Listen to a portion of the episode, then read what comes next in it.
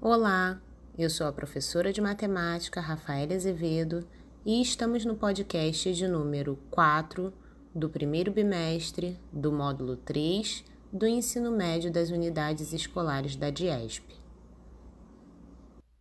A aula de hoje falará sobre matrizes. Usamos as matrizes para representar número de tabelas, organizando-os em linhas e colunas, entre parênteses, colchetes ou entre duas barras, utilizando uma letra maiúscula para identificar matrizes. Em nosso material didático, vocês encontrarão alguns exemplos de matrizes. Conhecendo e construindo matrizes. Antes de qualquer coisa, procuremos compreender como identificar um elemento de uma matriz utilizando a posição de sua linha e coluna.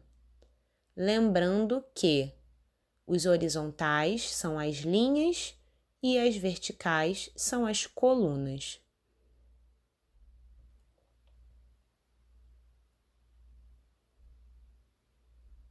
Um elemento de uma matriz, ele é representado por uma letra minúscula, que seria a mesma representada na matriz, e dois números.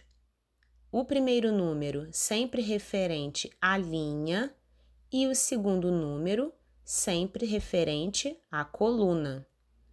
Exemplo: A e J. Esse A é o A da matriz A o I é o número de linhas da linha, né, referente, e o J da coluna. Um exemplo: se eu tenho o elemento A11 na matriz, eu tenho que é um elemento da matriz A, um que é a linha 1 e um que é a coluna 1. Se eu tenho o elemento A12, é o elemento da matriz A, linha 1, coluna 2 e assim por diante.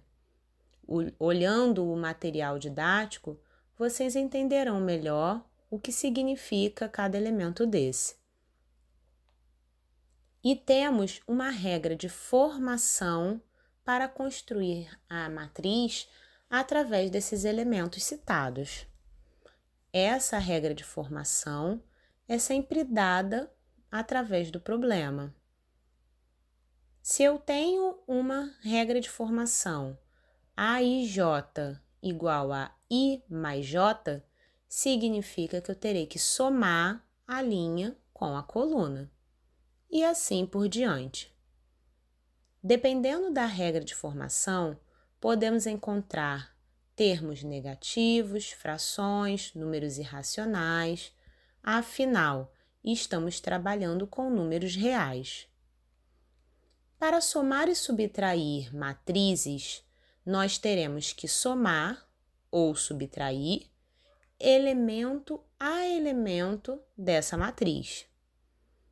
Porém, elas deverão ter sempre a mesma quantidade de linhas e colunas.